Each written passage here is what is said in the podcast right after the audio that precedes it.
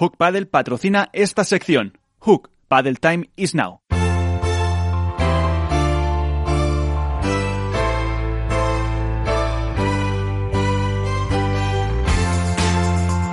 En esto es Paddle comienza el debate. Y yo creo que son muchos los temas que tenemos para hablar los eh, próximos minutos. Eh, vamos a aprovechar que Ceci sigue un poquito con nosotros eh, antes de ya irse a descansar que con esa lesión eh, pues lo que hay que hacer con Iván Hernández con Alberto Bote y con Álvaro López yo creo. Eh, Álvaro que ha dejado Ceci cosas interesantes de cara a este último Open de la temporada antes del máster y sobre todo por la rumorología y el porqué de esos proyectos eh, fallan. Eh, dice, ha dicho, no dura ni un año, muchas veces ni dos partidos. Pues sí, bueno, lo primero que, que con lo que me quiero quedar es sobre todo por su, el avance de su lesión, que cada vez va, va estando en, en mejor disposición para ya caminar, dejar las muletas y todo ello. Y centrándonos un poco en el apartado deportivo de lo que ha comentado, eh, bueno, aquí ya lo hemos dicho muchas veces, eh, los proyectos en un inicio eh, se configuran con la idea de que duren mínimo, mínimo un año. Hay jugadores que les gusta proyectos de dos, tres años, pero al final los resultados mandan y si los resultados no se dan, desgraciadamente se convive mucho entre los jugadores y esa convivencia crea, crea roces y si los resultados no maquillan un poco esos roces, eh, pues puede llegar a, que una pareja se, se, diluya antes de tiempo. Eh, lo hemos visto en multitud de ocasiones. Este año sí que es verdad que ha habido, ha habido jugadores que han, que han durado muy poco. Por ejemplo, un proyecto que se pensaba que iba por lo menos a aguantar hasta final de año, como el de, como el de Silingo y Dineno, bueno, por llamadas de otros jugadores y demás, pues se ha, se ha roto. Eh, por ejemplo, ha comentado Iván antes el, el final de año que iban a tener Bea y Paula, que en un principio yo creo que pensaban también durar para el año que viene, tampoco va a durar. Eh, en definitiva, el, en el pádel se cambia demasiado de, pareja. Este año sí que es verdad que ha sido una temporada un poco extraña, que normalmente hay un par de ventanas en las que en verano, antes de Valladolid y demás, y luego al final de año siempre se cambia mucho, pero este año hemos prácticamente durante toda la temporada viendo cambios constantes. Ceci, ¿cómo, ¿cómo lo ves tú? ¿Te ha sorprendido alguna de estas eh, parejas que se están con esos rumores que apuntaba Iván de separación, eh, con algún proyecto que mm, digas, uy, esto no, no me lo esperaba?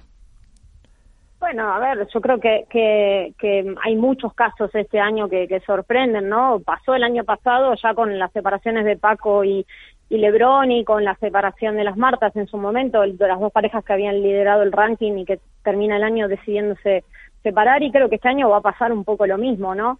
Eh, sorprende que las parejas que alcanzan los objetivos, eh, estando por ahí en el mejor momento de la pareja, se separen, sí, sorprende. Como yo decía también, eh, hay que, para, para entender las decisiones muchas veces hay que estar en la cabeza del jugador, ¿no? pero lo que sí yo estoy convencida y creo que al final el, el pádel un poco si, si miramos en la historia y miramos las grandes parejas que ha habido, tanto en el circuito masculino como el femenino, eh, la mayoría de los grandes dominadores de, de ambas, de ambas partes eh, han sido proyectos que han durado, ¿no? Eh, es muy difícil encajar el juego. Vos cuando elegís un compañero, desde el punto de vista del jugador o una compañera, evidentemente lo elegís desde lo que uno ve desde fuera, ¿no? La parte del juego que uno cree que puede encajar, que puede acoplarse, que nos puede ir bien. Pero claro, luego detrás hay un montón de cosas del otro que nosotros raramente conocemos, ¿no? Porque no es lo mismo jugar enfrente de alguien que tenerlo al lado. Normalmente al lado uno pasa mucho más tiempo, pasa mucho más horas, eh, aparecen los rasgos de la personalidad, el choque de egos, que también me parece que es un punto muy importante que ha llevado a que muchas parejas rompan tal vez antes de lo previsto. Eh, y todos esos son aspectos que, eh, que hay que mejorar, ¿no? No podemos tomar solo las decisiones eh, pensando solo en lo técnico y en lo táctico. Tal vez sea que a veces cuando se toman las decisiones y se elige el compañero no se está pensando también en eso, que en definitiva es lo que muchas veces termina por decantar el éxito o el fracaso de una unión. Efectivamente. Con razón. Eh, mm, Alberto, Iván, ya pues, intervenir cuando queráis.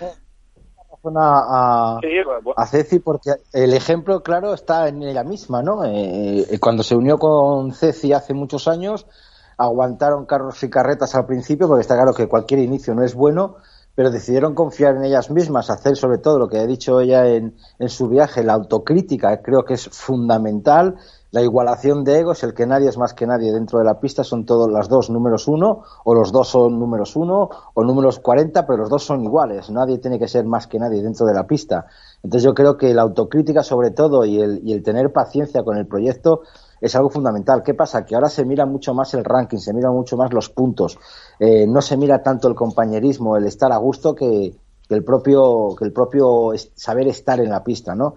Y yo creo que, eso se ha demostrado en los últimos años, ¿no? Sobre, todo el año pasado con Paquito y, Juan Lebrón que rompieron de forma inesperada o las Martitas que siendo números uno, que es lo que dice Ceci, yo me quedo asustado. O sea, ¿qué pasa? Es llegar al número uno y romper la pareja bueno, y si, recordamos, Iván, que vos también sos de la época que, has visto mucho pádel, eh, mm, Juan y Vela, lo sabemos todos, dicho por ellos, Juan y Vela no eran los mejores amigos.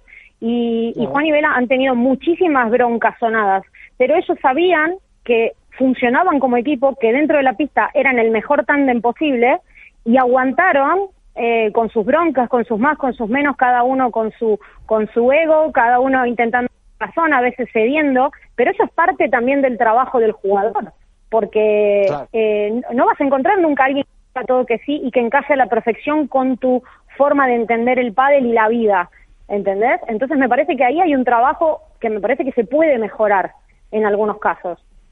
Claro, los últimos cuatro o cinco años de, Juan y Vela fueron uno en Madrid y otro en Barcelona y siguieron siendo números uno. Ahí está el, el, claro ejemplo, ¿no? El dice, bueno, yo me llevo bien en la pista, sé por dónde ay, me está dando resultados, me están dando réditos, sigo. ¿Qué pasa? Que ahora eso no se, no se, no, no lo ves, no lo ves en, el momento en que se pierden dos, tres partidos, empiezan a, lo que ha dicho Alberto, las ventanas de Valladolid, las ventanas de, de octubre, noviembre, y se fastidian proyectos que a mucha gente les ilusiona, que a mucha gente les gusta, que a los fans les gustan, pero con dos partidos malos parece que, se rompen.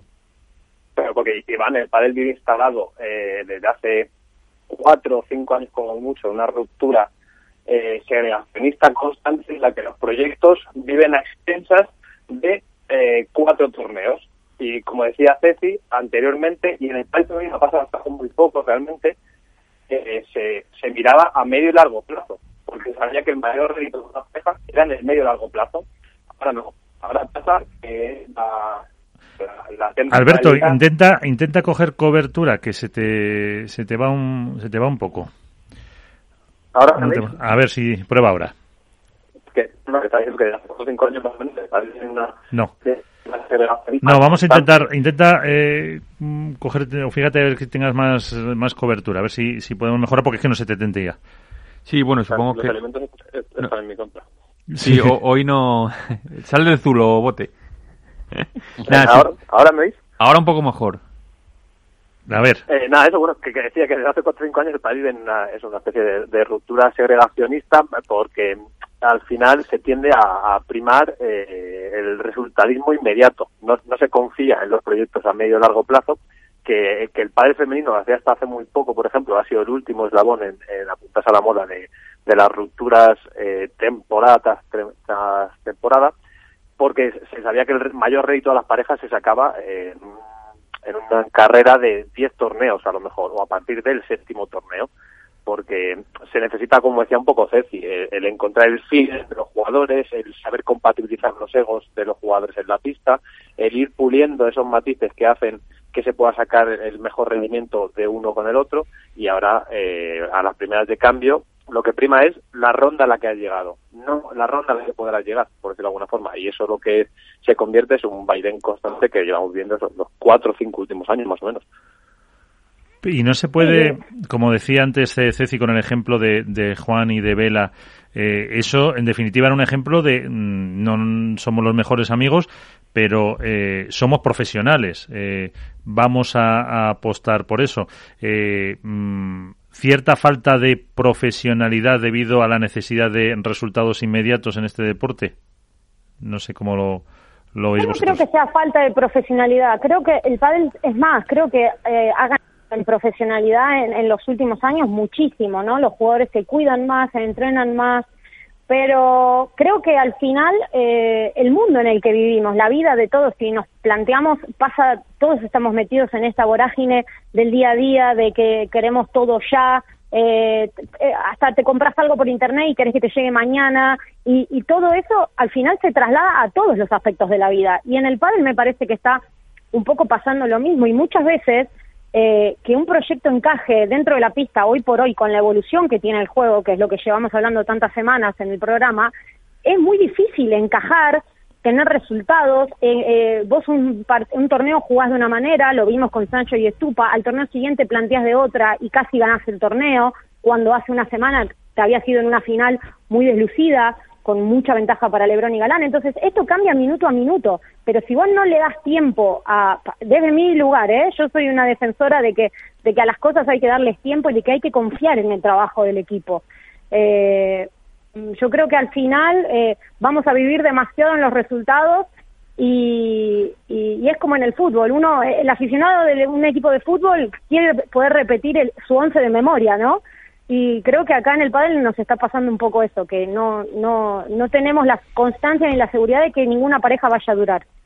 Lo que pasa es que yo no sé, Ceci, eh, perdona, Bote, eh, yo una, un pequeño apunte, una pregunta. Eh, no sé si eso es no solo eh, culpa, digámoslo entre comillas, de los jugadores, sino también de los entrenadores. Es decir, que el entrenador sea capaz de hacerles ver a los jugadores que si alargan un poco ese, ese proyecto, que si duran tres, cuatro torneos más pueden asentar un poco más las bases y lo que dices tú, que esa pareja encaje, que el juego encaje y que de un torneo a otro quizás den un cambio radical o por lo menos pequeños pasos positivos para que al final ese proyecto madure y tenga avisos de, de salir algo positivo de él. Está claro que los entrenadores y el equipo de trabajo en sí, si está conformado por un psicólogo, por un preparador físico, todos tienen que tirar para que para hacer que, el proyecto tenga mayor durabilidad. Pero también te digo, y acá tengo que hacer un mea culpa, es que los jugadores en, general somos también muy caprichosos eh, y cuando se nos mete algo en la cabeza eh, es muy difícil sacárnoslo y, y y como estamos hablando de la mayoría de jugadores que tienen mucho recorrido, que tienen muchísimo talento o que tienen mucho carácter, mucha personalidad, eh, es, difícil el trabajo del entrenador ahí. Cuando un jugador tiene una decisión tomada, eh, es muy complicado que el entrenador pueda influir para, para cambiarlo. Pero porque el deportista de élite por, por naturaleza tiene que ser egoísta, porque la consecución de objetivos no eh, te, obliga a mejorar constantemente y es que tiene que es normal, yo lo entiendo como normal pasar en la gran mayoría de deportes, lo que pasa es que verdad en el pádel no estamos acostumbrados probablemente todavía a la figura del deportista profesional que es algo que se está empezando a ver en los últimos años. Y, y yo voy un poco en la línea. La pregunta es si esto es poco profesional, eh, el baile de parejas o no.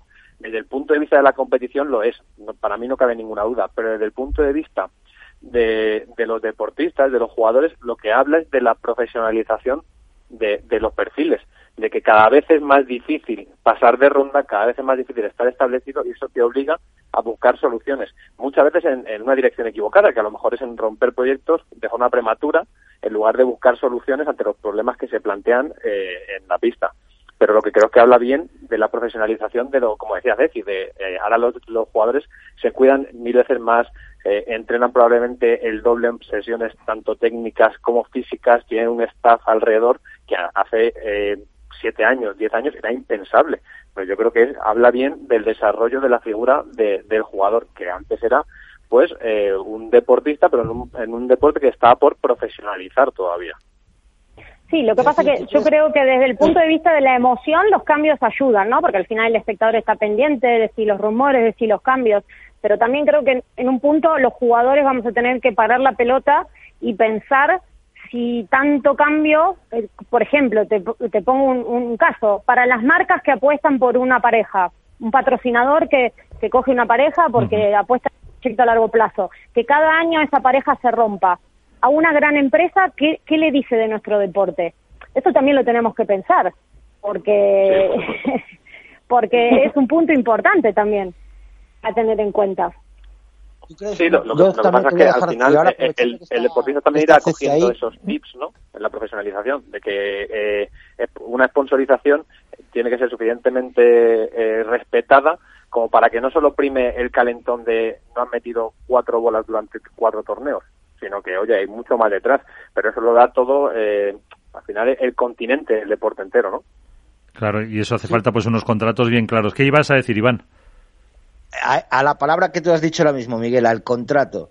Yo lo que, lo que a veces, muchas veces he reclamado, y a lo mejor Ceci no sé si estará de acuerdo conmigo, en el que cuando una empresa, un patrocinador apuesta por una pareja, como por ejemplo pasó con, con Vela y Lima, con Adeslas, con Alejandra y, y Ari Adeslas, o incluso con Marta, con las Martitas también apostó a Adeslas, eh, ¿tú crees que lo normal, lo ideal serían hacer contratos eh, por, por temporadas? O sea, pase lo que pase, vosotros tenéis que seguir un año, ocho, par lo que Sí existe, lo que sí existe y ya desde antes de muchísimo esto, yo te puedo decir que cuando nosotros eh, firmamos nuestros primeros contratos con marcas de automoción en, su día, eran contratos vinculantes, o sea, vinculantes a que mantuviéramos el equipo y en caso de romper el equipo, éramos libres de romperlo, pero en caso de romper el equipo, la empresa se, se reservaba el derecho de continuar o no continuar o, o rescindir el contrato. Eh, porque al final eh, lo que es lo que hablaba, ¿no? Una empresa que entra en el mundo del pádel, está por el mundo del pádel y contrata una pareja, le interesa tener una imagen de equipo. Por eso iba yo a lo equipo. ¿Realmente vemos el pádel como un deporte de equipo o lo vemos como un deporte semi-individual? Ese es, ese es el análisis también que hay que hacer. ¿Somos, entre comillas, tenistas jugando juntos o somos un equipo? Porque eh, es la parte que hay que entender y hay que entender que en un equipo hay veces que eh, y por eso también me remitía a la palabra paciencia, ¿no?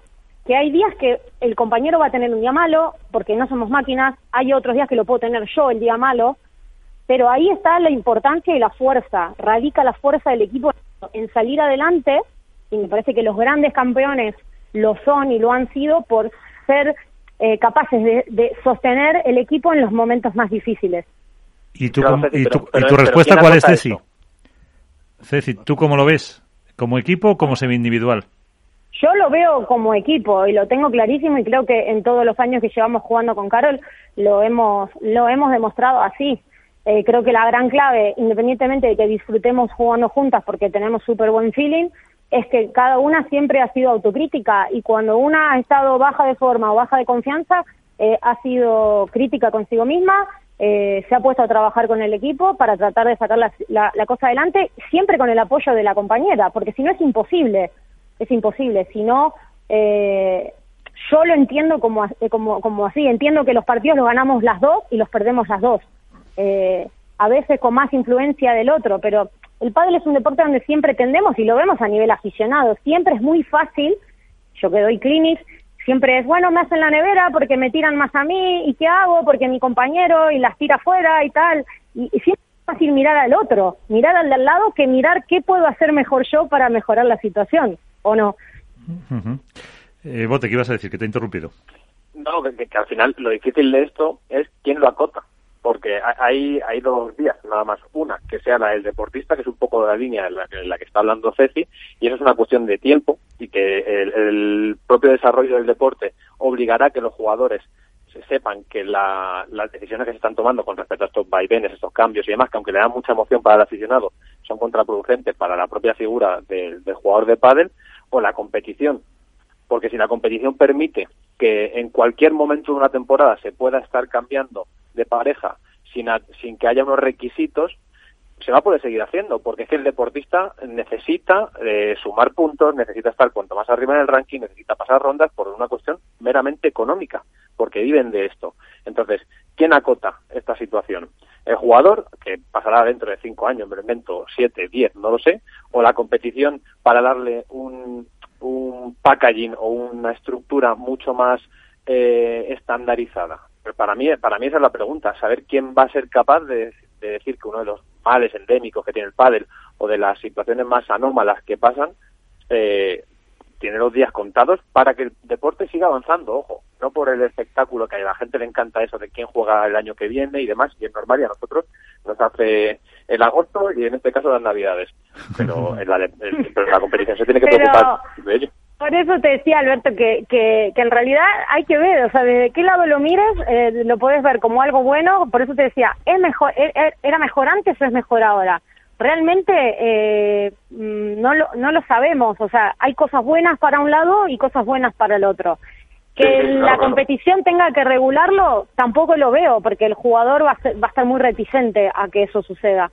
Eh, es el pádel que nos toca vivir ahora. Por eso hablaba, disfrutemos de este tipo de pádel que tiene estas características que son distintas a las del pádel de hace 7, 8 años. Es diferente y tal vez dentro de 7, 8 años estemos hablando de que otra vez volvemos a los proyectos largos, a, repetir las parejas de memoria. Eh, esto va por, como va por épocas, va por rachas, me parece a mí. Y la opción de que alguna vez hemos contado aquí de hacer, no sé si fue el que dijo la palabra Miguel Matías, escuderías. O sea, vosotros, por ejemplo, eh, Carol y tú, estáis eh, con la misma empresa de, con la misma marca de palas, que son un poco los que ahora mismo están, eh, por así decirlo, las marcas de palas son las que están apostando por los jugadores y firmando unos contratos al margen de, los otros patrocinadores. Em, que se debería hacer algo así, una especie de, de mm, pues la palabra es escudería, de equipos auspiciados por una marca, los dos jugadores, y luego pues ya el resto de, patrocinadores? Bueno, no sé, habría que ver, es un formato, son, son cosas que se pueden estudiar. Yo creo que hace un tiempo las marcas ya vienen intentando a su manera apostar por eso, ¿no? Antes era mucho más eh, factible ver jugadores del mismo equipo con distintas marcas de palas o distintas marcas de ropa y creo que las marcas han entendido, han sido las primeras en entender que tenían que intentar dentro de, los, de sus posibilidades tener a la pareja, ¿no? Que eso les iba a dar mayor visibilidad, eh, mayor retorno eh, y mayor presencia de marca. Eh, pero repito, que todo es estudiable, todo siempre todo lo que haga que el deporte siga evolucionando y siga creciendo como en los últimos años es bueno. Y, y, cuando pasen los años evaluaremos y opinaremos eh, si, si tanto cambio fue positivo o no para, para el pádel profesional. Pero, y Ceci, en, en esa línea que, que, en su día Miguel Matías eh, planteó, de escuderías o equipos, eh, yo, pensaba, por ejemplo, que sería positivo hablar para fomentar tanto eh, la inversión de las marcas, que en la gran mayoría son marcas propias del nicho del pádel, ¿no? Eh, pero crear algo así como pasa en la Fórmula 1, por ejemplo, un mundial ya, o un ranking ya no solo de jugadores o de parejas, sino de propias marcas, que eso incentivaría de alguna forma que los proyectos fueran estables, vamos a ponerle por lo menos temporada a temporada sería un, objetivo. Entonces, eso daría un poco, eh, bueno, pues forma a lo, que estamos hablando, que es verdad que ahora está muy emocionante lo de que cambien de, pareja constantemente y, y, fomenta la competición, ¿no? De estos cambios. Pero ese tipo de, de cambios o ese tipo de, de, toma de decisiones lo que haría es que, que el deporte creciera y que se estabilizara, porque la sensación eh, que se genera con respecto al, aficionado es el aficionado es de Paquito Navarro, el aficionado es de Cecilia Reiter, de tal, pero no tiene un referente de un equipo al que seguir. A la hora de que gane, le quiere que gane un jugador o una jugadora, un equipo. Y eso yo creo que va en contra del sentimiento de pertenencia, ¿no? Que se, que se debe tener muchas veces para que el deporte crezca también. Sí, por eso te decía que puede ser, que puede ser una buena idea, podría ser, todo, todo, todo es, estudiable y, creo que evaluable todo lo que pueda aportar a, que crezca y a generar ese sentimiento de equipo que lo que pasa es que para que la gente tenga un sentimiento de equipo primero lo tenemos que desarrollar los jugadores lo tenemos que transmitir nosotros. Al final nosotros somos los que transmitimos emociones y sensaciones al espectador. Iván. Sí Iván no perdona es que me parece que quería hablar Iván. No no no no, tranquilo.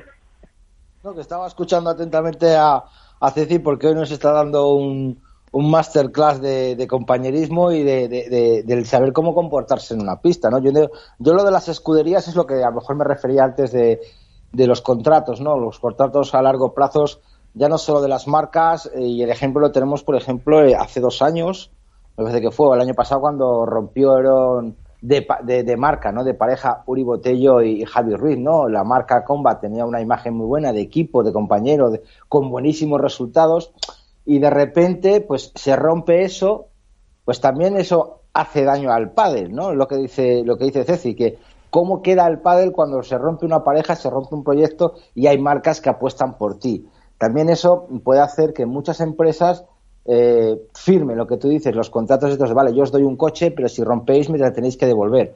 O vosotros vais a jugar juntas, pero si rompéis vais a perder. O incluso te voy a, me voy a penalizar a los jugadores con una cantidad si no se cumplen determinados objetivos. No, no se pueden poner objetivos deportivos, obviamente, de ganar torneos o semifinales, pero sí de decir, mira, me tenéis que jugar el mínimo la mitad de la temporada o tres partes de la temporada. Yo creo que eso también es profesionalismo y a eso creo que debe de tender el, el pádel. Pero, pero, Iván, yo en eso sí estoy de acuerdo con Ceci. ¿eh? O sea, yo cuando he sido responsable de marca, por ejemplo, eh, he recibido, te diría, el mismo volumen de proposiciones para fichar a un jugador o a una jugadora para hacerlo en pareja que hacerlo de forma individual. Porque hay muchos jugadores, quizá no de la parte alta de, de, y jugadoras de la parte alta del ranking, porque tienen sus cachés, evidentemente, y saben que varía bastante en función de con quién jueguen, pero de la zona media o de las, o de las rondas de previas y preprevias, los jugadores son conscientes que son mucho más atractivos como pareja y que tienen mucha más visibilidad que de forma individual. Y a mí, o sea, y eso hablo en primera persona, eh, en su momento nos llegaban las mismas proposiciones de fichar a una pareja que de fichar a jugadores individuales, por ejemplo. Y eso habla bien de los jugadores, de esa sensación de decir, oye, algo está cambiando, vamos a proponer nosotros ese tipo de cambio.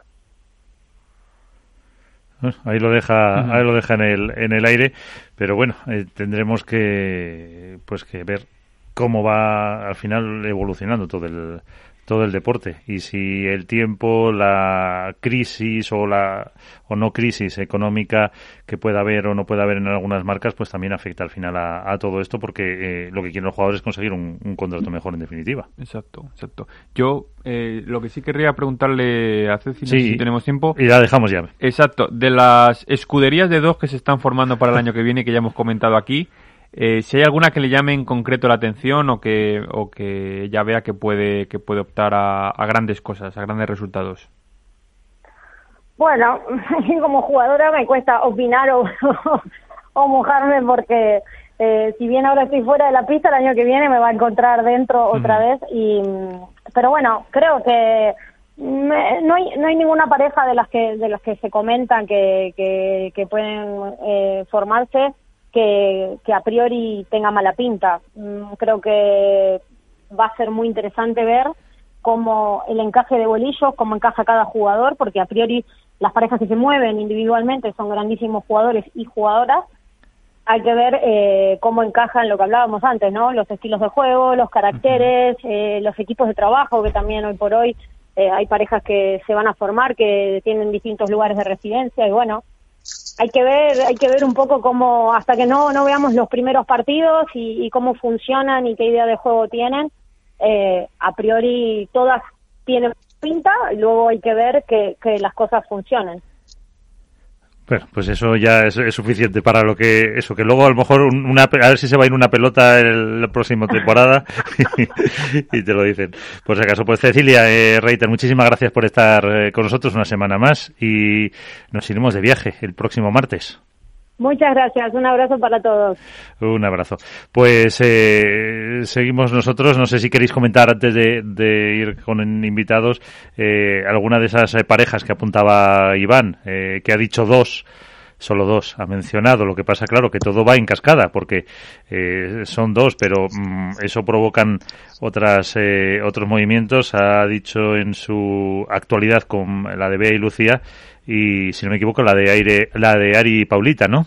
Iván. Sí, sí, sí, son dos nuevas parejas que, que bueno, que se han, yo creo que se han hecho, según me, alguna información que me llega, porque había dos personas que no tenían buen feeling entre ellas, entonces han decidido al final hacerlo de esta manera. No voy a decir nombres, obviamente, pero que como que no tenían buen feeling, no tenían buenas sensaciones de poder haber jugado juntas alguna vez y que no, no habían acabado de, empastar, de congeniar. Y al final, pues bueno, pues Lucía se ha decidido por la joven Bea, eh, Bea González. Veremos a ver la situación eh, geográfica, ¿no? Supuestamente Gemma y Lucía siguen viviendo en Madrid.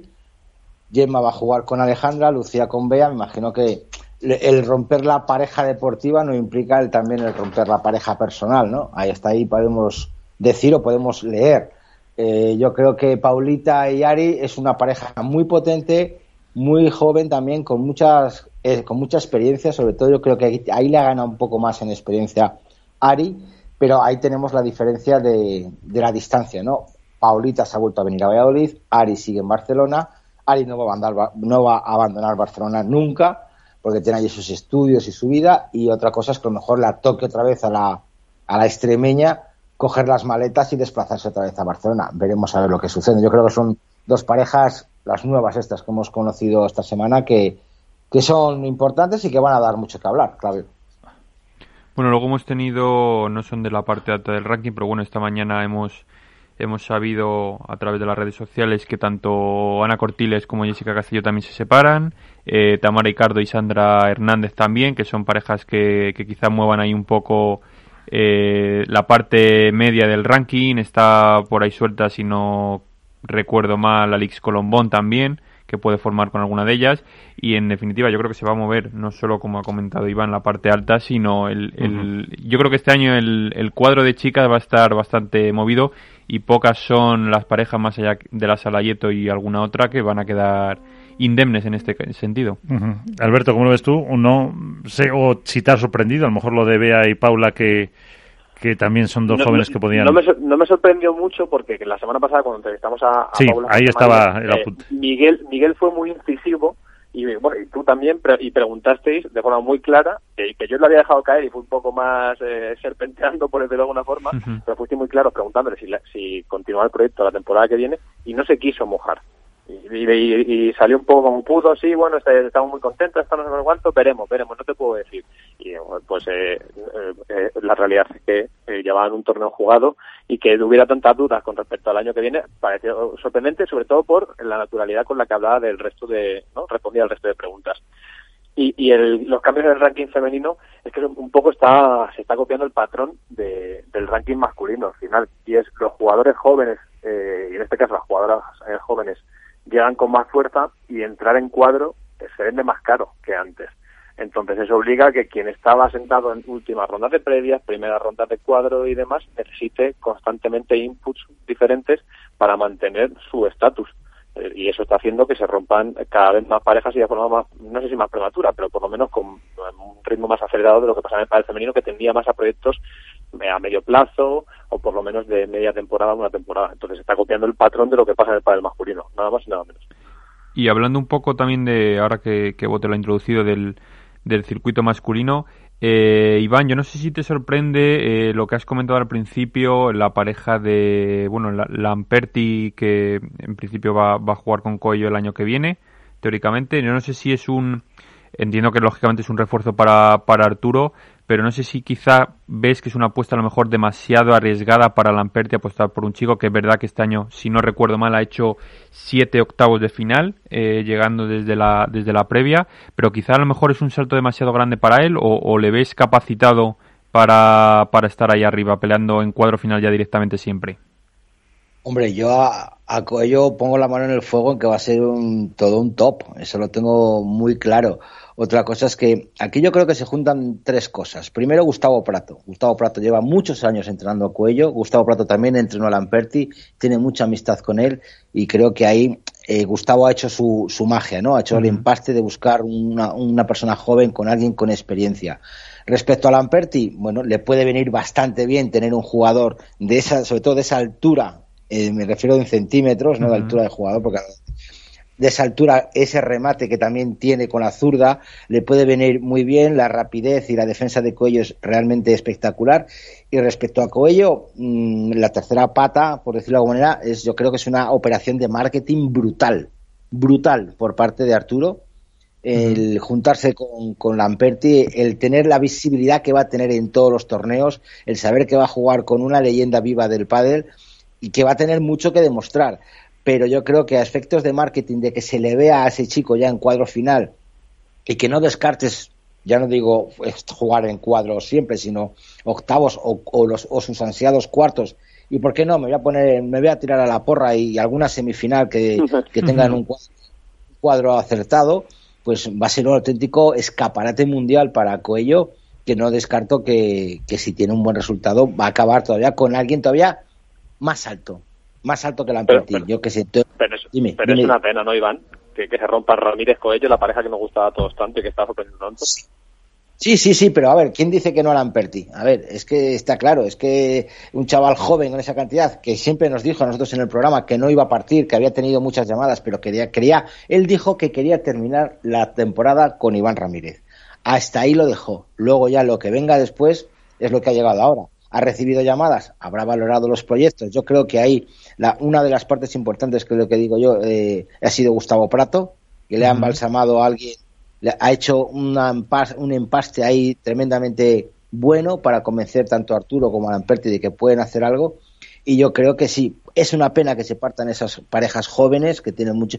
Pero también te digo una cosa, Alberto. Eh, igual Iván Ramírez encuentra otro top y también le puede venir muy bien a él el jugar siempre en cuadro y o sea, lo uno por, por lo otro. Yo creo que Coello y Lamperti, pues mira, ahora voy a poder disfrutar también. Disfruto de Sancho, disfruto de Stupa, voy a disfrutar de Coello, voy a disfrutar de Miguel Lamperti. Yo creo que Valladolid va a ser la segunda capital del pádel dentro de muy poco. No, Entonces, no, le tenemos a Iván Ramírez todavía, ¿no? Ubicado para el 2021. No, ¿Con quién no, no, Bueno, está, está, está casi cerrado, ¿eh? Te lo puedo, te lo puedo asegurar que está casi cerrado, que estuve ayer con él eh, y está lo tiene prácticamente cerrado con alguien con quien ya ha jugado. Hasta ahí puedo, hasta ahí puedo leer. ahí, lo dejo. ¿Y, ¿Y con quién va a jugar el año que viene Álvaro Cepero? ¿Qué tal Álvaro? Buenas noches. Hola, buenas noches, ¿qué tal? Aquí pues, estos, pues, estas pues. lenguas viperinas que están hablando de unas de otras parejas, eh, con Iván eh, Hernández de Contrapared, con Álvaro López de Padel Spain, con Alberto Bote de As, ¿y tú con, con quién? Pues Álvaro no tiene compañero a, día de hoy para el 2021. Si no, ya lo hubiese, lo hubiese sabido para el Spain, que es mi fiel confidente. Muy buenas, Tocayo. Y no, a día de hoy no tenemos nada. Me puedo mojar por lo que acabas de decir, incluso mi tocayo Álvaro, por lo que acabas de decir. Y, lo, puedo, lo puedo decir, por lo que intuyo. Dilo tú. Con entonces, básicamente. Que cuente que lo has dicho tú, no yo. ¿Eh? Que lo has dicho tú, no yo. No, no, no, lo digo yo, digo que cuando te acaba de decir que ya ha jugado, digo, pues será Yango, ahí están jugando y entrenan juntos, pues, pues será esa, pues, otra cosa. Sí, lo de blanco y en botella, ¿no? Bueno, puede ser con su monitor, con su con su entrenador de la infancia, Iván, pero no creo. pero no, Álvaro Cepero no tiene compañeros. Bueno, yo, yo se lo he intentado tirar a Cepero a ver si me lo contaba para el año que viene, pero nada, no ha soltado prenda. Así que como por ahí... De verdad, de verdad, de corazón... No me ha dicho nada, no me ha dicho, eso es cierto. Que no tengo compañeros. O sea, si alguien está escuchando el programa esta noche y, ¿Y hay un buen revés ahí que sepa que Cepero está disponible, se está tomando las cosas muy en serio y la verdad que bien, contento con Juani, tampoco sé qué nos va a pasar en el futuro, vamos por este torneo y a lo mejor nunca se sabe, a mí me también me gustaría evidentemente porque Juani se aprende muchísimo, te aprende muchísimo y él está disfrutando de verdad de corazón que él está disfrutando mucho de la vuelta al revés y, y a mí eso me, me siento muy agradecido y afortunado de que sea así al lado de una leyenda como Juan y que le pueda volver a, a buscar esa confianza en la competición, disfrute y felicidad y para mí eso más que gratificante. Vas a jugar el Campeonato de España con, con Mieres, ¿no? Álvaro. Buenas noches, Iván. Con Juan. Bueno, Campeonato del Internacional de Madrid, diría yo. Campeonato de España El Internacional de Madrid, sí, con es el a, ver, a ver, Álvaro, es el Campeonato de España. No vamos a decir Internacional. es el Campeonato de España. Sí, un Campeonato de España es un Campeonato de España porque juegan los mejores que residen en España. No, no, no, no, no. no. O sea, todo, todo, todo, todo jugador, todo jugador que quiera jugar el Campeonato de España, que sea extranjero o reside en España, debería de negar luego su participación en su campeonato absoluto o en su selección, como siempre ha habido. me acuerdo en aquel tiempo con Miguel Medina existía esto. Y creo que estaba muy bien, porque yo he querido jugar dos campeonatos de España con Moyano y no pude jugarlo porque me decía, si juego el de España, no puedo jugar para, para Argentina. Y, esta, ahora no está pasando eso, que es que no... O sea, sinceramente, Iván, el decir, lo puse en un ejemplo, campeón de España, un ejemplo, ¿eh? que puede que sí, puede que no, campeón de España, Sánchez y Estupa, pues la verdad que a mí me entra una risa muy grande. Con todo mi respeto, ¿eh? me llevo muy bien con los dos, uno es mi ídolo, otro un amigo, pero es que no lo veo bien, vaya, no lo veo bien. Esto es un... yo, entiendo que Mieres es español, Juan Martín, Mati Díaz son nacionalizados, han representado ya a nuestro país. El que quiera, yo no, no le cierro la puerta a nadie, el que quiera tipo, por ejemplo, Beluati, que quiere jugar por España y no por Argentina, que no es el caso, que él quiere jugar por Argentina, o Moyano, que quiere jugar por Argentina. Todos estos jugadores que quieren jugar con su selección no se debería de permitir jugar el Campeonato de España. Luego cada uno está para gusto los colores, pero Ya. es así. Te voy, a dar, te voy a dar una explicación legal. En el 2014, por eso digo, en el 2014 salió una sentencia del Tribunal Supremo en la cual hubo un jugador, eh, un residente que llevaba ya 17 años viviendo en, Mar- en Marbella concretamente, un, jugador de taekwondo, en el que no se le permitió jugar el Campeonato de España, que era francés.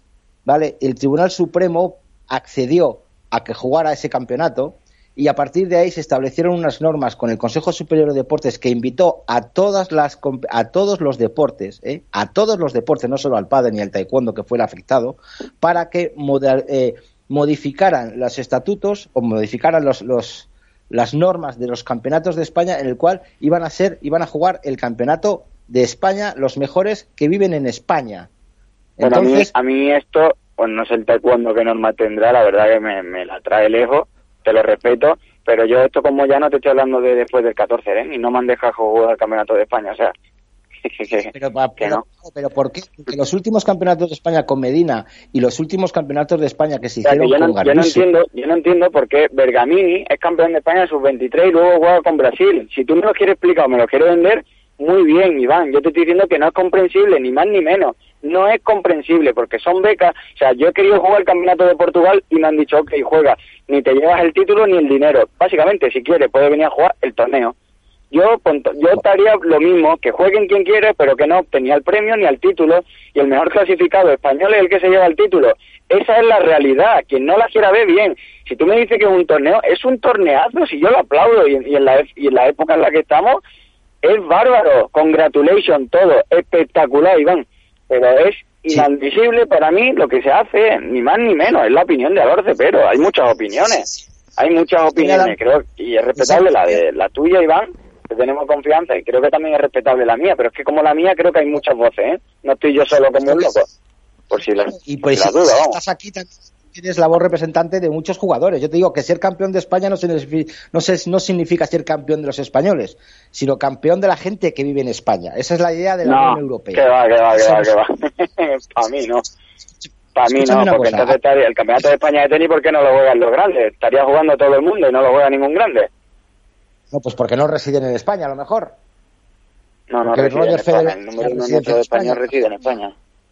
Lo que te digo es que antes los campeonatos de España se hacían también con esa idea de que el campeón iba a la selección, que el subcampeón también iba a la selección, pero los últimos campeonatos de España no han sido con ese objetivo, porque ha habido gente que ha ido a la selección española que no ha participado en el campeonato de España o que ha ido a la, a la selección española por su trayectoria Pero deportiva. eso me está su- metiendo otro tema, Iván.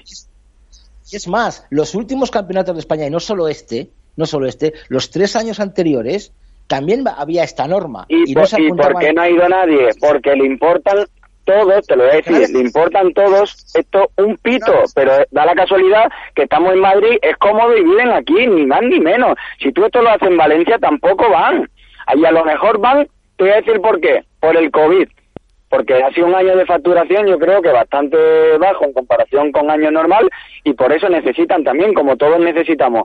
Listo, Iván, te- eh, yo creo que eso es coherente, ¿no? No han ido ningún año, me estás diciendo que siempre ha estado y este es el primer año, pues por algo va a ser, porque no hay muchos torneos, estamos en Madrid y es preparatorio para un máster.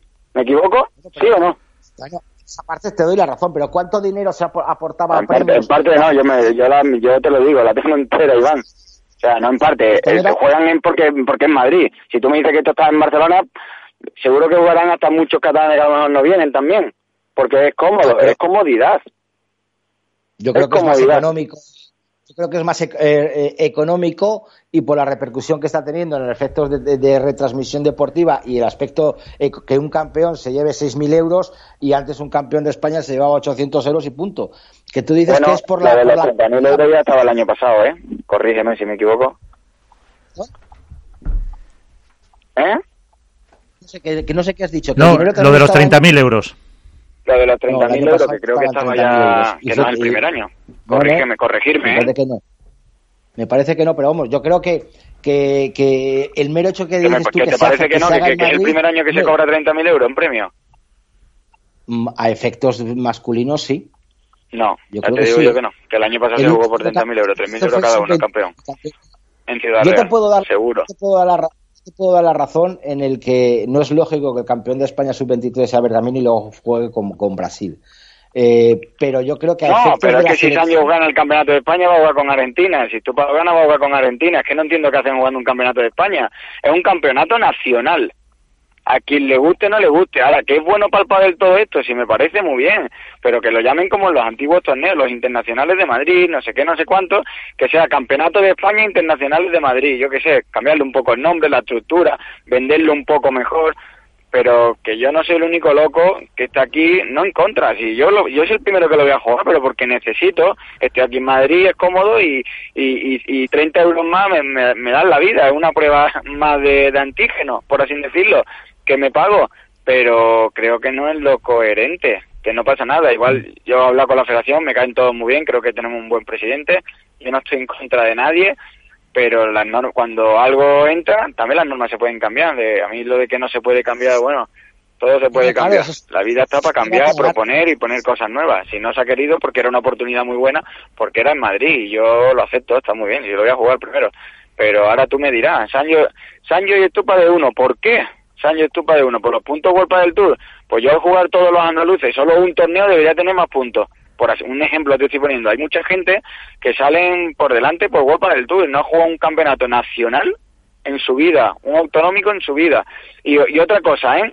Sin más, corregirme todos los que estamos aquí. Lo escribió mi compañero Pablo Lijo, que me hace muchísima gracia, lo de yo quiero jugar en Canarias porque vivo en Canarias, el gallego porque soy gallego y el de Madrid porque tengo un alquiler en Madrid. ¿Por qué no podemos jugar todos esos torneos? Yo quería, yo quise jugar con Gonzalo Rubio el campeonato de Andalucía, no pude porque ten- porque había jugado el campeonato autonómico, porque había jugado por la Comunidad de Madrid. Para mí un poco muy similar con Argentina y España, pero en vez de en país en autonomía, pero la normativa para mí es la misma. O sea, yo no puedo jugar con, con Gonzalo Rubio, que es andaluz, sevillano puro, de raza pura, pero como jugó un torneo por equipo en Madrid, tenía que jugar el Campeonato Absoluto de Madrid, pero el de Andalucía no. Cuando es lo más andaluz, y encima no puede ir, este, encima no puede ir con la selección andaluza, a lo mejor. ¿Me explicáis el por qué? Pero en España, el Campeonato de España sí lo puede jugar todo, todo el mundo. Pues es que no le veo sentido ni lógica. Sentido ni lógica.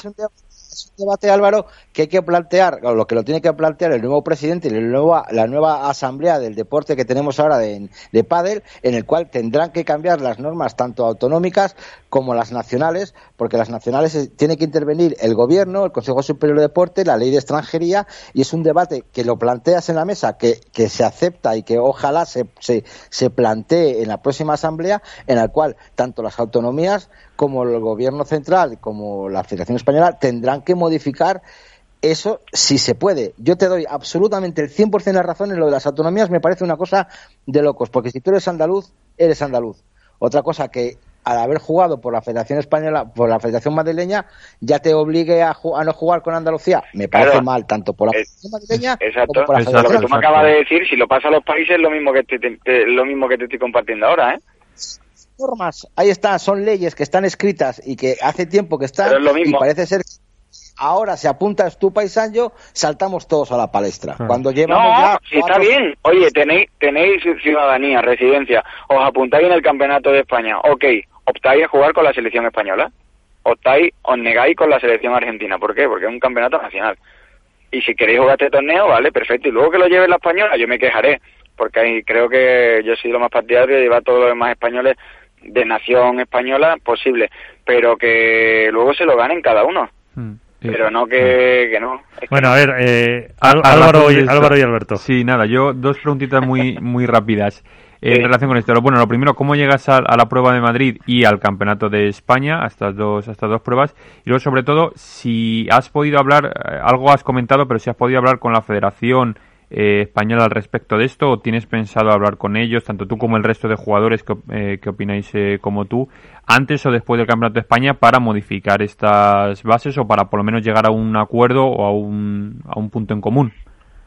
Bueno, lo primero es como ningún jugador estamos unidos, tanto nacional como internacional, pues es un es una putada, ¿no? Por así decirlo, que la unión de jugadores, pues cada vez todo el mundo creo que lo lo más sensato está más unido, pero es muy complicado todo esto porque todo el mundo tenemos opiniones diferentes o conveniencias diferentes.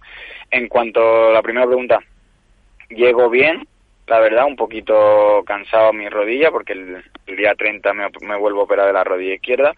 Tengo muchas ganas de terminar estos dos torneos, pues puse la operación para después del Campeonato de España porque la tenía para el 25 o el 24, el lunes o el martes, y quería jugar el Campeonato de España ya que era aquí también en Madrid y, y bueno, o sea, tengo muchas ganas, estoy bien preparado, pero con ganas también de limpiar un poco la rodilla para de cara a 2021 y respecto a la federación, sí, hablé sin querer con Morcillo, porque me, el teléfono pensaba que era el de la federación y era el de él personalmente. Y bueno, hablamos un poquito de todo y un poco también del europeo en su día, de que hay que arreglar muchas cosas, de lo que pasó de la, bueno, del último europeo este de Portugal ficticio, con toda razón del mundo y bueno, hay un poco que nos quieres ayudar y ver la forma y reunirnos todos en el Campeonato de España, a ver, yo tengo que contestar un correo para proponer reunirnos todos en el Campeonato de España un poco hablar de todo. Es lo último que sé y creo que hay que hacerlo. No sé si antes o después, creo que el Campeonato de España es el punto fuerte porque estamos todos. Creo que un viernes todo el mundo estaría ahí, un jueves y no estaría mal reunirse con la federación para plantearle un poco qué piensa cada jugador. Luego la federación ya es adulta para saber lo que es lo que tiene que hacer. Pero un poco la gran mayoría, un conceso de voto de voces, de opiniones para saber qué lo que piensan los jugadores, si está a favor o en contra, o qué debería de cambiarse, o, o para que haya una federación, yo creo que ahora, por lo que me estoy enterando, van a estar más unidas las comunidades autónomas con la española y la española con el circuito internacional. O sea, yo creo que hay que ir todo el mundo remando para el mismo sitio y ponernos de acuerdo. Creo que, bueno, si consigue todo eso, pues mucho mejor. Entonces sí se agradece un poco ese cambio con el con la llamada eh, por sorpresa del presidente también. De hacia mí. Sí. No, lo llamé yo, lo llamé yo. Ah, llamaste tú, también llamé yo creyendo que era la federación para saber si se celebraba o no el campeonato de España por si posponía la operación o la dejaban o la volvían a poner en el mismo sitio porque había escuchado que a lo mejor no se celebraba entonces llamé a la federación y era el suyo personal. Entonces, mira, hablemos diez minutitos. eh, Alberto. Muy agradable, por cierto. Muy buenas noches, Álvaro. ¿Cómo estás? Buenas noches. Todo bien. Eh, eh has dicho que eh, en un par de ocasiones has intentado jugar el Campeonato de España con Ramiro Moyano, pero que eh, alegaban que si jugaba el Campeonato de España luego no podía participar en el Campeonato de, de Argentina o que no podía participar con la selección. Con la selección. ¿tienes, ¿Tienes constancia de que ahora, por ejemplo, Sánchez Estupa, que, que juega en el Campeonato de España, en el Mundial de 2021 no podrían jugar con la selección argentina? ¿O, ha quedado como exento? ¿O cuál es, la, cuál es la situación? Yo creo que si se apunta al Campeonato de España porque tienen libertad el siguiente año de poder jugar con la selección. Es, que me, parece sorprendente, ¿no? Que, que a ti te dieran un, a vosotros os dieran un argumento eh, sólido y que a partir de ahí se tomara la decisión, Ramiro toma la decisión de, oye, que prefería no, no jugar el campeón de España para poder jugar con su selección, algo lógico, ¿no? Por una parte. Y ahora, y ahora, y eh, ahora se apunte, eso porque, no sé, y ahora en este torneo se ha apuntado Moyano, si no me equivoco, con Rico. Con José. Pues habrá que preguntar al presidente de la Argentina. ¿Perdón? Si se puede hacer eso. Que habrá que preguntar a la, a la, que habrá que preguntar a la Federación Argentina si eso puede traer consecuencias a esos jugadores. A lo mejor las normas de Argentina sí se lo permiten. ¿Qué te digo? Bueno, pues lo, habrán, cambiado, lo habrán dicho, chavales, como un año difícil, eh, no sé, cambiamos las normas para este año y el año que viene pues seguimos con las mismas. Yo qué sé, aquí yo he vivido pocos años de pádel, ellos habrán vivido más, yo llevo 12, pero como aquí cada uno pone cuando quiere y cuando quita, pues yo qué sé, yo me puedo, me puedo esperar del pádel cualquier cosa gobierno, profesionalidad 100% me puedo esperar cualquier cosa, la verdad. Digo, digo como el gobierno que pone cosas necesarias en función de cómo va la pandemia, pues igual aquí hacemos lo mismo. Has comentado el tema de que has hablado con Ramón Morcillo respecto al campeonato de Europa de Portugal ficticio. Eh, yo creo, creo que, que, a lo mejor tú has dado un paso ahora mismo bastante importante y te estoy agradeciendo muchísimo tu presencia porque has dicho que el viernes supuestamente 27 de, noviembre, os vais a reunir toda, todos los participantes. No, no, no, yo propongo, ¿eh? Que lo va a proponer, va a mandar un correo. He dicho que tengo que, tengo que contestar a un correo de la Federación para proponer. Pues mira, yo desde aquí aprovecho a lanzar este mensaje o esta mano tendida que hace Álvaro Cepero a todos los jugadores de, no solo ya de la Federación Española o de la selección española de pádel, sino a todos los españoles que estén en ese campeonato de España disfrutando yo, que se reúnan todos juntos y que por una vez hagan piña a todos los jugadores españoles y no españoles, porque no, si alguien se quiere presentar ahí a esa reunión, a unificar criterios, a unificar cosas para tener una base de una pequeña o una vuelta a una asociación de jugadores. que creo que es fundamental, independientemente del papelón que tiene la federación con vosotros, en el sentido de tener que negociar una deuda de 20.000 euros que se os aseguró que se os iba a pagar por parte de la federación de Alfredo Garbisu, que nunca, va, nunca llegó ese dinero porque no lo tenía y él esperaba que se iba a dar Yo me he llevado un, un, grado palo. Sí, lo, lo digo, me llevo muy bien con Garbisu, siempre me he llevado bien. Hasta hace poco hemos hablado, pero de ese tema me he llevado un gran chasco. Importante, además. Importante. claro, ten en cuenta que, ese torneo siempre se dijo, y en esta radio se dijo, que, que, no estaba aprobado por la FIP y al no estar aprobado por la FIP no está consensuado con el Consejo Superior de Deportes y por tanto... Pero a nosotros esa federación nos comunicó en todo momento que tenía todo el apoyo del, del CSD, del Consejo Superior de Deportes, de principio a fin. Sí, ahí está el engaño. ¿Qué, qué, federación? Española. La Federación Española. española. Eso es lo que decía Garbisu, que el Consejo Superior de Deportes aprobaba y avalaba ese, ese Avalaba donde fuera la Federación Española, que para eso es la federación de su país. Tal cual palabra. Era un torneo, no era un torneo organizado por la FIP, pues luego el Consejo Superior de Deportes desestimó esa, esa petición y obviamente no dio la subvención a los jugadores, o perdón, a los a, la federación y por tanto también habéis perdido una cantidad económica y habéis perdido algunos hasta la categoría de, Dan, ¿no? Porque tienes que jugar unos torneos internacionales con tu federación para tener esas, ese derecho a becas. Yo creo que, ¿cómo planteas tú esa negociación con la federación para poder resolver ese problema de los 20.000 euros? ¿Me lo estás preguntando a mí? Sí, claro. mira, una de las cosas que siempre estoy diciendo ahora una de las cosas que siempre que el dinero va y viene eh, puedo llegar a comprender el marrón que le viene a la nueva federación que sé que es verdad que cuando tú compras un club con deuda pues asumes esa deuda creo que eso siempre se ha hecho así legalmente sí te compro te compro esta casa con eh, yo qué sé con lo que sea yo lo terminaré de pagar eh, como un club de pádel tiene 200.000 euros de deuda vale yo te compro el club esto yo ya pagaré eso entiendo yo el dinero, la verdad que no es una cosa que me transmita mucha felicidad, más o menos, ayuda mucho, pero lo que sí creo que es conveniente que una de las cosas que deberían de luchar con el Consejo Superior de Deportes es la beca escolar para universidad.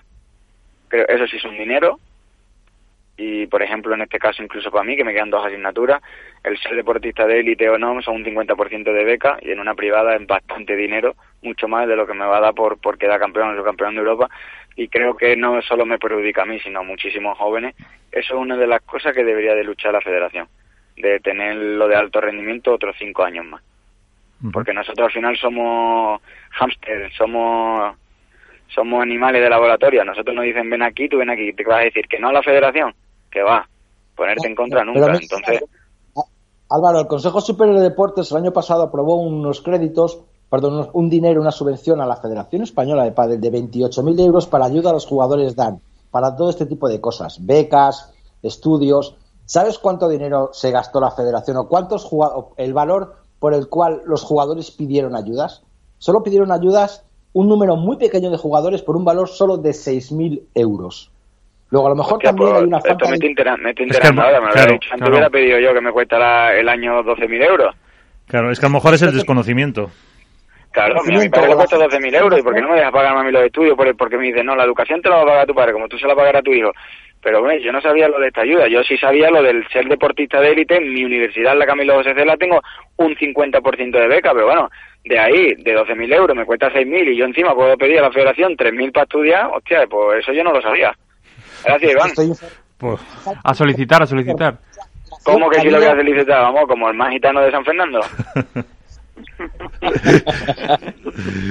yo supongo yo supongo que ahí entrarán unos ingresos mínimos en la familia unas mm, pautas. no lo sé pero mira por preguntarlo eso luego le, invitas le invitas a una cañita por lo menos ahora que no están escuchando cualquier familia que tenga problemas que de, de, ingreso con todo este follón que está viendo con el covid que esto son cosas que no se saben, que soliciten esta vez, aparte de la del 50%, que soliciten ayudas también en dinero para los estudios de sus niños, porque hay muchos que quieren venir a Madrid, a Barcelona, a Valencia, a Valladolid, como bien dice Iván, que una que se está formando un punto, un epicentro muy fuerte, y si necesita ayuda para, para dar ese paso, para eso está la federación, y para eso también llevamos, en mi caso, unos 15, 16 años pagando licencia de padre a la federación. Claro. pues si con, esa, esa, esa ayuda, por lo menos espero una caña y un platito de jamón. Eso le voy a decir yo ahora.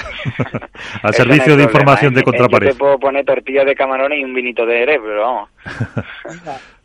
bueno, tampoco está mal. No está mal, no pues, está mal. Eh, Álvaro, eh, muchísimas gracias por estar este rato con nosotros. Eh, mira, al final se, se puede sacar cosas positivas y ya nos contaréis si se consigue al final ese, ese encuentro eh, con eh, todos los jugadores aprovechando ese, ese campeonato del Wizzing Center. Eh, sí, hombre, yo creo, yo creo que sí. Aparte estaba muy por la Ramón estaba muy por la labor, era lo que quería, solo que ne necesitaba una fecha y, y yo lanzaré esa fecha de hacerlo en el Campeonato de España y supongo que la gente también querrá porque es donde más vamos a estar unidos y encima último torneo. Pues eh, Álvaro, mucha suerte y ya nos contarás también con qué juegas el año que viene. Y suerte con la operación sobre todo, que es lo más importante. Muchísimas gracias. Bueno, muchísima salud para todos en estos tiempos y que vaya todo muy bien. Muchas gracias por contar conmigo en este ratito y en esta noche y sobre todo, como siempre digo, tenéis mi número de teléfono cuando queráis. Yo soy lo más honesto del mundo, lo más sincero, así que tenéis mi palabra. Muchísimas gracias, Tocayo, como siempre, y un abrazo a todos. Un saludo y nos vemos en el campeonato. Por eso, ahí nos, ahí nos veremos. Pues eh, ahí están las eh, palabras de, de, Álvaro Cepero, sobre todo sentadas en ese eh, campeonato internacional que ha denominado el Campeonato Internacional de España, aunque como dices tú, Iván, ahí están esas eh, también normas internacionales. Iván. Pues sí, el, el, el, el, problema de la normativa es que es confusa. Claro. La, la, realidad es esa, y es que eh, un poco, a mí lo que me sorprende es lo que decía, lo que decía Cepero, ¿no? O sea, que los últimos años le han argumentado desde la Federación Española que no podía jugar con Moyano porque tendría que renunciar de forma inmediata a jugar los campeonatos internacionales con su selección con Argentina y este año se supone que, que dudo mucho que Stupa o Sancho no hayan tenido en cuenta, Stupa o Sancho como ejemplo, ojo, eh, nada más, eh, que no hayan tenido en cuenta que el Mundial era este año y que se ha aplazado al 2021 y que no pudieran jugarlo. Entonces, eh, tiene que haber una normativa clara, no solo a nivel de la Federación Española de Pádel, que probablemente ahora mismo esta nueva junta directiva no ha tenido tiempo eh, material para poder hacer un cambio legal así, porque lleva sus plazos y no es una cuestión de voluntad simplemente, sino que la propia Federación Internacional de Pádel tendrá que, eh, bueno, estructurar un poco para que estas cosas no pasen, porque lo hemos visto otras veces. Ahora llama mucho la atención, que es lo que estábamos, eh, lo que pensamos todos, lo que hemos dicho, es porque es un torneo, el, probablemente el torneo con mayor dotación económica que se ha hecho, porque se hace en Madrid, porque se apuntan parejas top de World del Tour, y es cuando salta la liebre. Pero no nos olvidemos de los campeonatos autonómicos, que juegan jugadores eh, por las selecciones madrileñas que no que, eh, por una selección que no son jugadores na nacidos en esa comunidad autónoma en los campeonatos por equipos. Entonces cosas que desvirtúan un poco la competición y que tiene que haber una bueno pues una legalidad que esté muy clara para que no pase esto. No sí está está claro. ese es el debate sí. perdona Albert, eh, nada, nada, dale, dale. Debate, que la normativa está para que cualquier jugador juegue donde le dé la gana este año eh, yo vivo en Barcelona, pero bueno, eh, como dices tú, tengo un alquiler en Madrid, pues juego la, con la Federación Madrileña de Pádel, porque mis padres son madrileños. Pero luego juego por el, Club Sabadell de Barcelona en el campeonato por equipos. Y luego resulta que me, me ficha el Club de Polo y como soy... Olín, tenemos el ejemplo clarísimo. Marta, Marre, eh, Marta Ortega y Alejandra Salazar, ¿qué tienen de catalanas? ¿Qué tienen de barcelonesas? Y juegan por el Real Club de Polo de Barcelona. Y si, y si no claro, recuerdo claro, mal, y si no estoy equivocado, ahora tengo la imagen en la cabeza, eh, Bea González juega por Andalucía y no sé si recuerdo haberla visto jugar por Madrid también. Me suena de haberla visto en algún este con el parche de la puede, Federación Madrileña. Puede ser, Álvaro. Si el problema es lo que digo, que la normativa no es clara. No, no, no en absoluto. normativa unificada. Porque Exacto. la Federación Española tiene su normativa, que es X.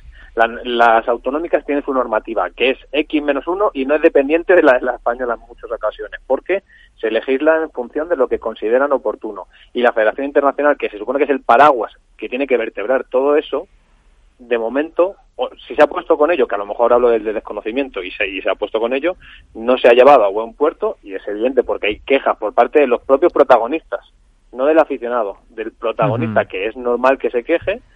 Eh, joder, eh, no sé, es, sorprendente. Es como si iba a jugar un mundial, es como si Nadal va a jugar el Máster de Londres y se está quejando de los participantes que hay. Pues eh, nos llamaría la atención, ¿no? Exacto. Bueno, pues eh, si no queréis ningún eh, apunte más, pasamos eh, a otro tema, que tenemos una, una invitada esperando, que además, mira, le voy a dejar a, ya que está aquí, que se ha venido Álvaro al estudio, que nos la presente. Hola, muy buena. Aunque también ha estado sentada en ese mismo sitio que has estado tú. Muy bien, muy bien. Muy buenas, Ana, ¿qué tal? Hola, buenas noches. Bueno, Ana Gómez de Adidas Padel, para quien no, no la conozca, bueno, están por ahí también Iván y Alberto Bote. Y yo desde aquí darte lo primero las gracias por estar con nosotros esta noche en, en estos Padel. Eh, y en mi caso, como vamos a hablar un poquito de, mis premios, de mis premios del Padel, eh, antes de ello, lo, lo, que sí primero quiero preguntarte, eh, y luego ya dejo también a mis compañeros, es, dada la situación en la que, en la que estamos todo este año con el, con el tema del COVID, ¿cómo ha afectado a una marca tan potente como Adidas eh, tanto a nivel nacional como internacional, eh, en cuanto a facturación, así un poco que me des eh, unas pequeñas pinceladas, todo el tema del COVID.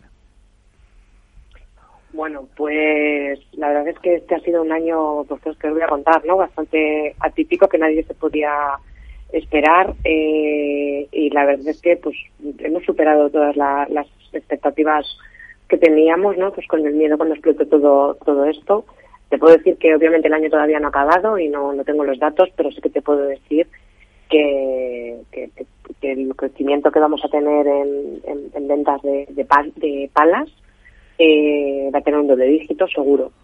Eh, a nivel internacional, pues cada año nosotros estamos teniendo eh, un, crecimiento cada año bastante bastante importante desde los últimos cinco o seis años y cada año cerramos con más más ventas en, internacional. Este año supera las ventas internacional que, España. O sea, que pesa más el, negocio internacional. Empieza ya a pesar más el negocio internacional, pero no por nada, sino porque es que el, el pádel está explotando realmente más que creciendo en, muchos países. Pues te puedo decir que países como Italia o Escandinavia eh, hemos duplicado. O Benelux ha tenido un, un crecimiento de más del 40%, por ejemplo.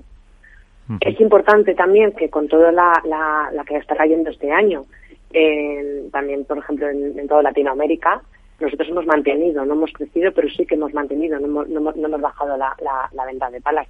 Me parece un, dato muy, muy positivo, no solamente para nosotros, sino, sino para, para toda la industria, la verdad.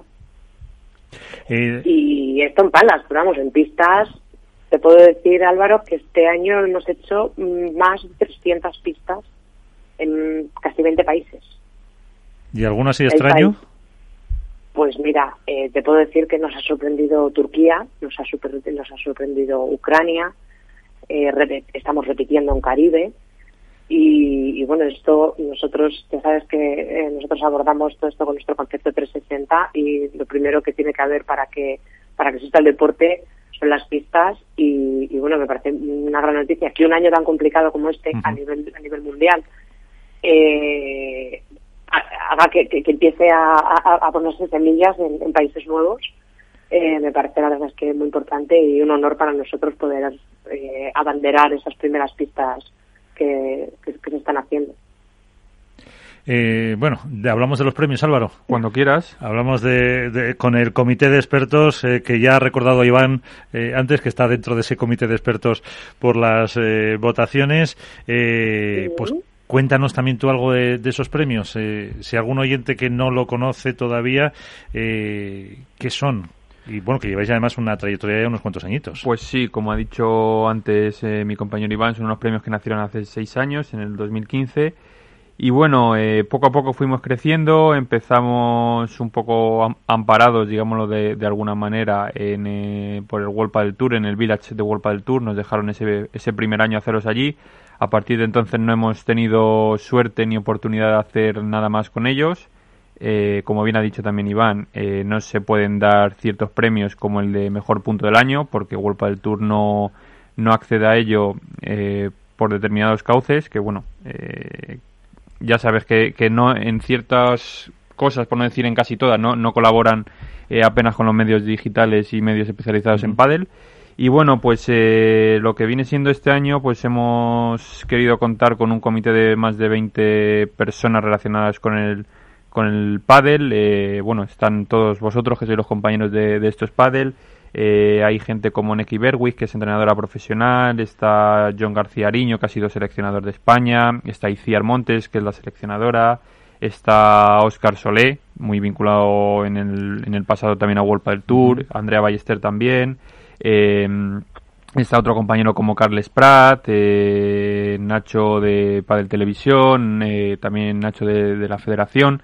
Y bueno, eh, entre todos ellos, pues hemos hecho el, el, compendio de votaciones. Entre, gracias a ellos hemos podido sacar los cinco nominados por cada categoría, que como bien saben son, son más de 10 categorías. Pues se premia pala, pelota, zapatilla, circuito amateur, eh, la mejor innovación del año y luego, por supuesto, eh, lo que es el circuito de los jugadores, que son los protagonistas, jugador, jugadora, jugador revelación, jugadora revelación y entrenador. Y bueno, pues eh, este año, como tenemos la, bueno, la mala suerte, entre comillas, de que se llevan el máster a, Menorca y por el tema del COVID, pues la gala de premio no va a poder ser presencial, va a ser, supongo que la haremos por streaming, pero bueno, los trofeos van a llegar a los que se lo merezcan. ¿Y tú te vas a Menorca? Ojalá. No, no, no me voy a Menorca. Yo me, yo me quedo aquí, yo me quedo aquí. Y, y, bueno, la, el día 6 de, diciembre se, se, cerrarán las votaciones y la semana siguiente iremos publicando los, los ganadores. Lo anunciaremos en las redes y en todos, y en todos los cauces en el periódico también. Y bueno, uno de los nominados en este caso en la categoría de palas es eh, Adidas y por eso están a, esta noche aquí con nosotros y por eso quería que me contara un poco, eh, bueno, eh, qué supone para ellos como marca estar nominados en unos premios que ya ganaron como pala también en 2018. Este año también tiene muchas opciones y qué supone para ellos y sobre todo eh, qué tiene esa pala que la venda un poco para que la gente le vote, obviamente. Bueno, pues, pues Álvaro, para nosotros eh, cada año que, un comité como, como, el vuestro, ¿no? con tantos expertos nos, nos, nominen en diferentes categorías, la verdad que siempre, siempre es un honor y, y te puedo decir que, cuando eh, hemos tenido la suerte de, de, de ganar eh, eh, alguno de los premios, como, como has dicho tú, la pala, eh, la de Power Control en 2018 o mejor jugador al año pasado, pues nos hace especial ilusión porque son unos unos premios que decide el público final, que realmente vota la gente a través de vuestra página y que no podemos hacer nada para, para, para empujar más. Y, y, la verdad es que es una muy buena oportunidad para, para sentir el, el cariño de la gente. Uh -huh. Este año eh, habéis nominado a, a Galán como mejor jugador y bueno, pues ya sabes que nosotros siempre hemos estado muy orgullosos de todo nuestro equipo, de, de, de, de los cuatro embajadores que tenemos en Huelpa del Tour y bueno, la verdad es que lo de Al este año está siendo, está siendo una locura.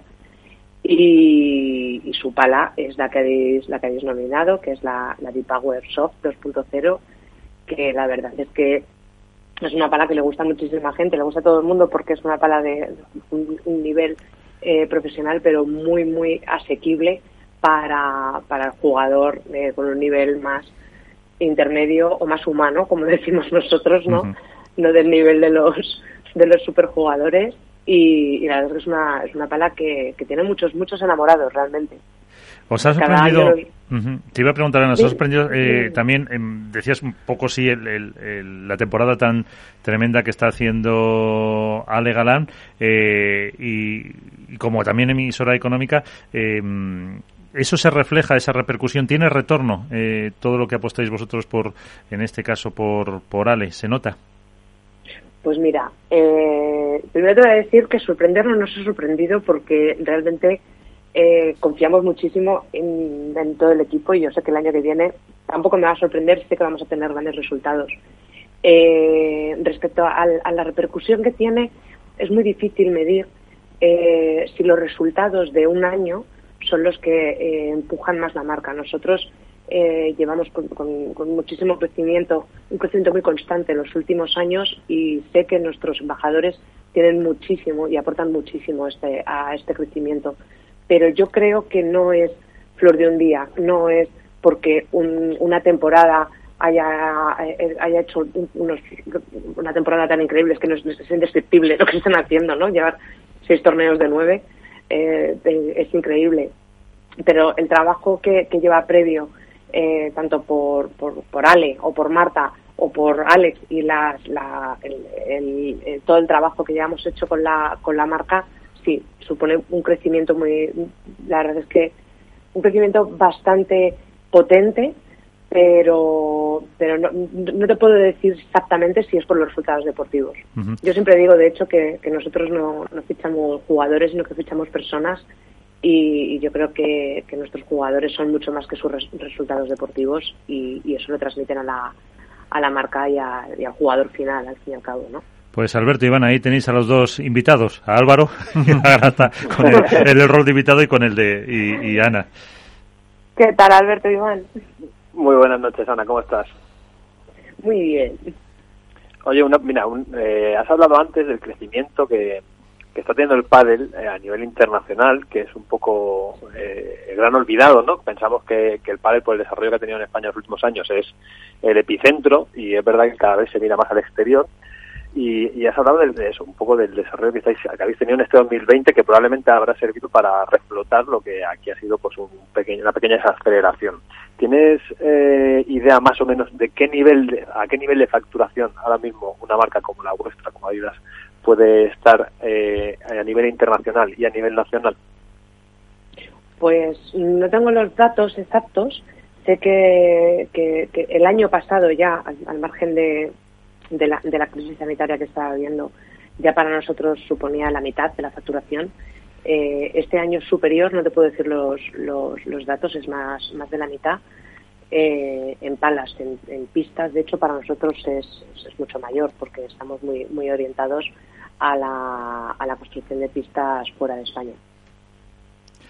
Iván. Iván. Sigo, sigo yo, sigo yo entonces, ¿no? Da- dale, da- dale.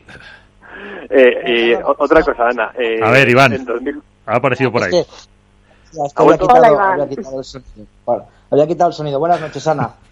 Buenas Yo noches. quería preguntar dos cositas a, a, a Ana, ¿no? Eh, lo primero es cómo, cómo, cómo ha, reaccionado eh, Adidas respecto a- al COVID y, a su- y al apoyo a sus jugadores.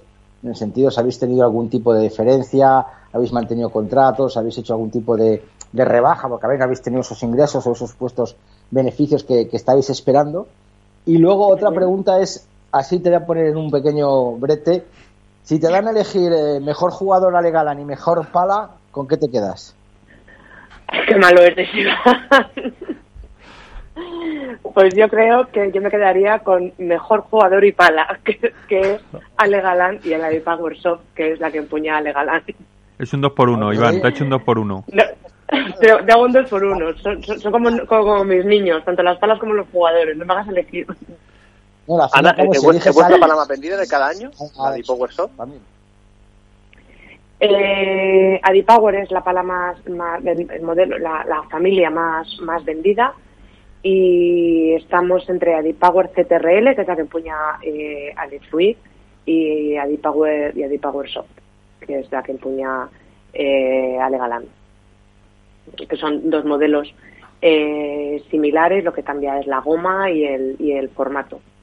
Sabes que nosotros siempre, eh, cuando diseñamos toda la colección, diseñamos pensando en, en tener una pala para cada tipo de jugador y no todos los jugadores necesitan las mismas, las mismas características y, y- la pala de, de Alex, la de Power CTRL, es, un, es una pala de control pero con una eh, goma eh, con mayor resistencia y le da muchísima potencia siendo una pala de control y la, y la de Power Soft es una pala con un formato de ataque pero con, con una goma eh, mucho más cómoda digamos entonces Y, una, una cosilla, en 2020 cambiasteis la colección a nivel estético por completo, ¿no? Eh, y nos sorprendisteis a, a- a- bueno, Sí. a todos.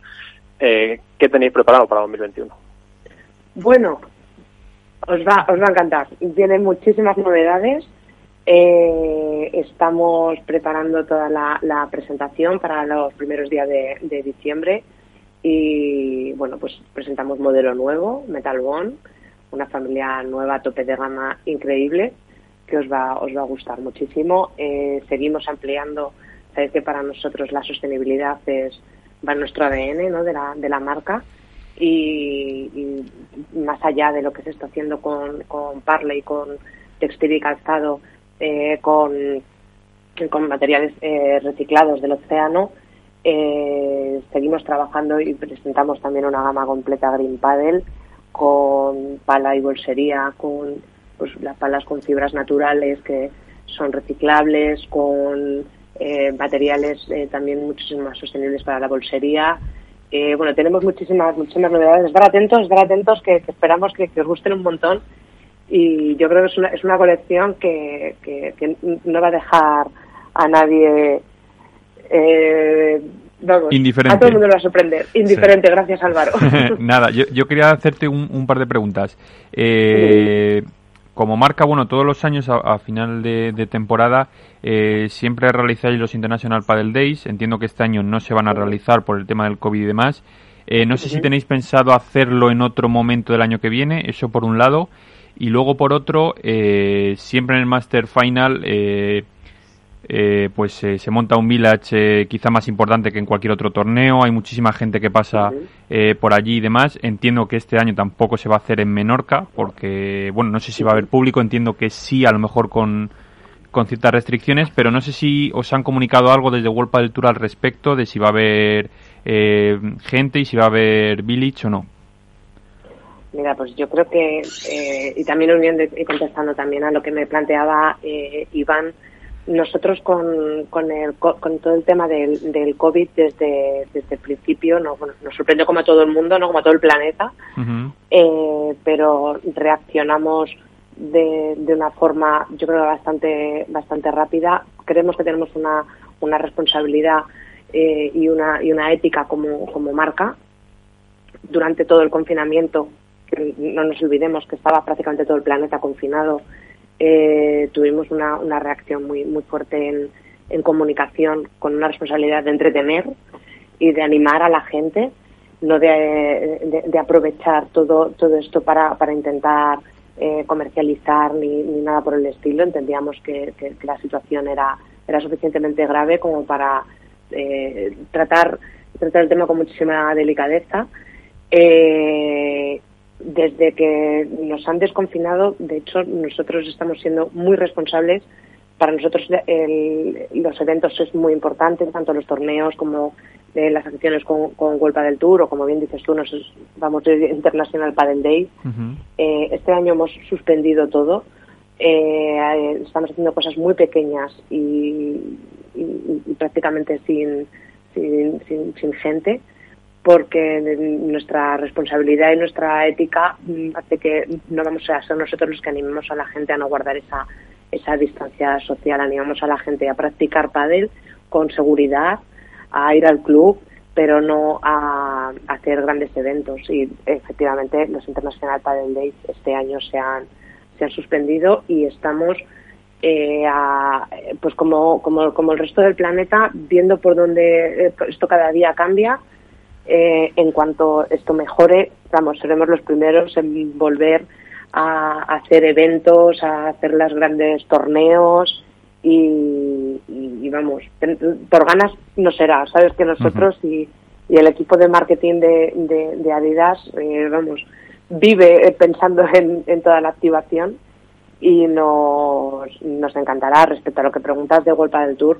Yo creo que eh, ellos mismos no les puedes poner esta, esta responsabilidad de, comunicar lo que va a pasar porque no se sabe lo que va a pasar de aquí a mañana, ni mucho menos de aquí a, al, al máster, que está a la vuelta de la esquina, pero con todo lo que cambia el tema no se sabe nada.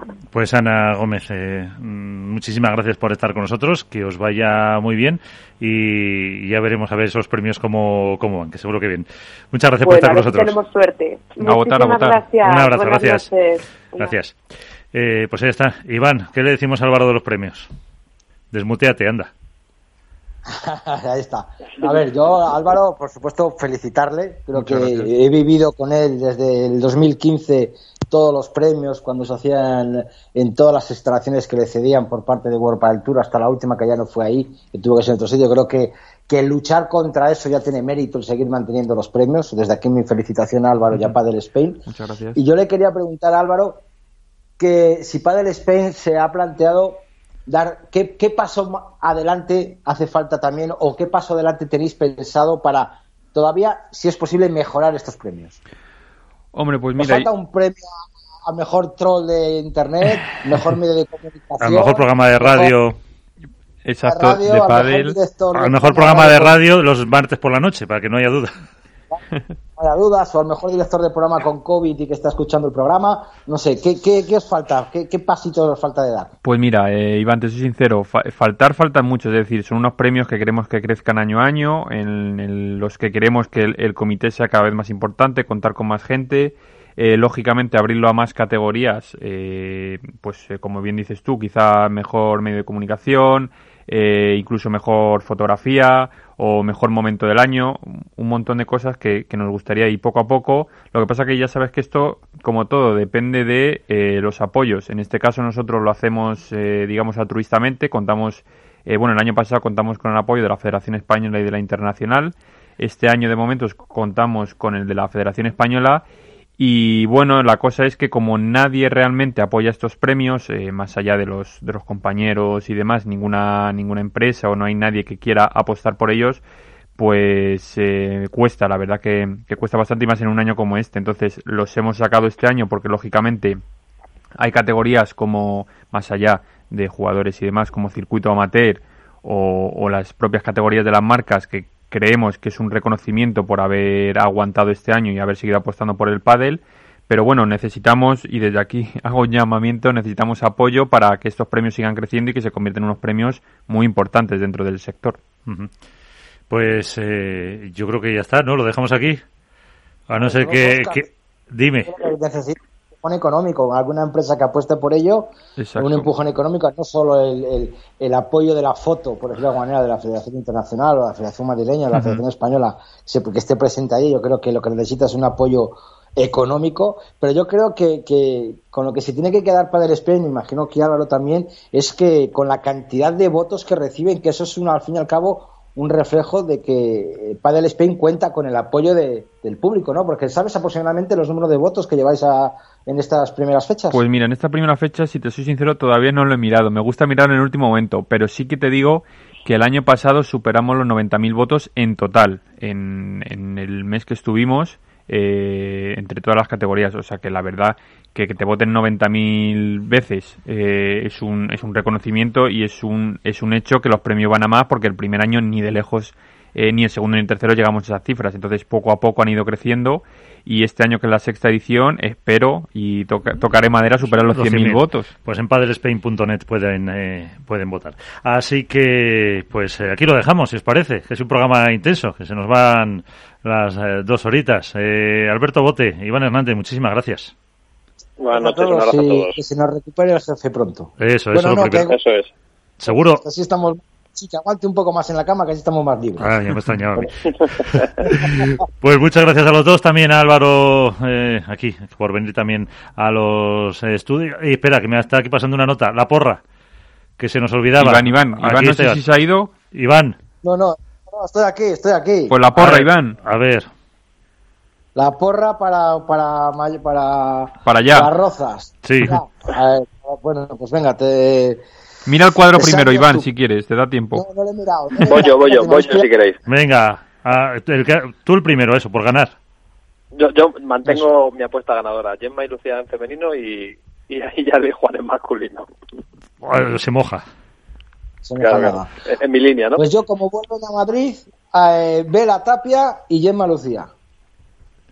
Vela Tapia, eh, Yema Lucía. Joder, tengo una letra que luego no me entiendo.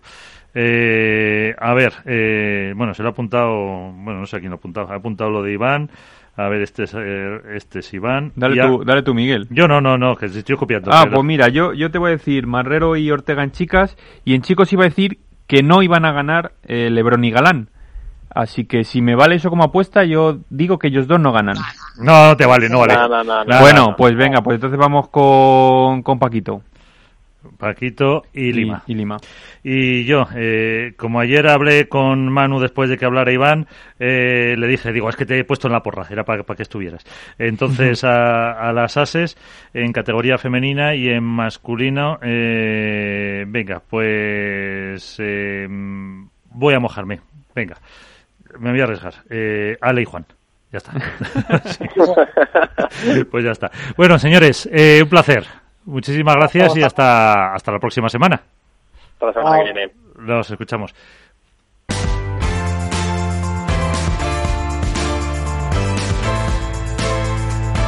Esto es Padel en Capital Radio.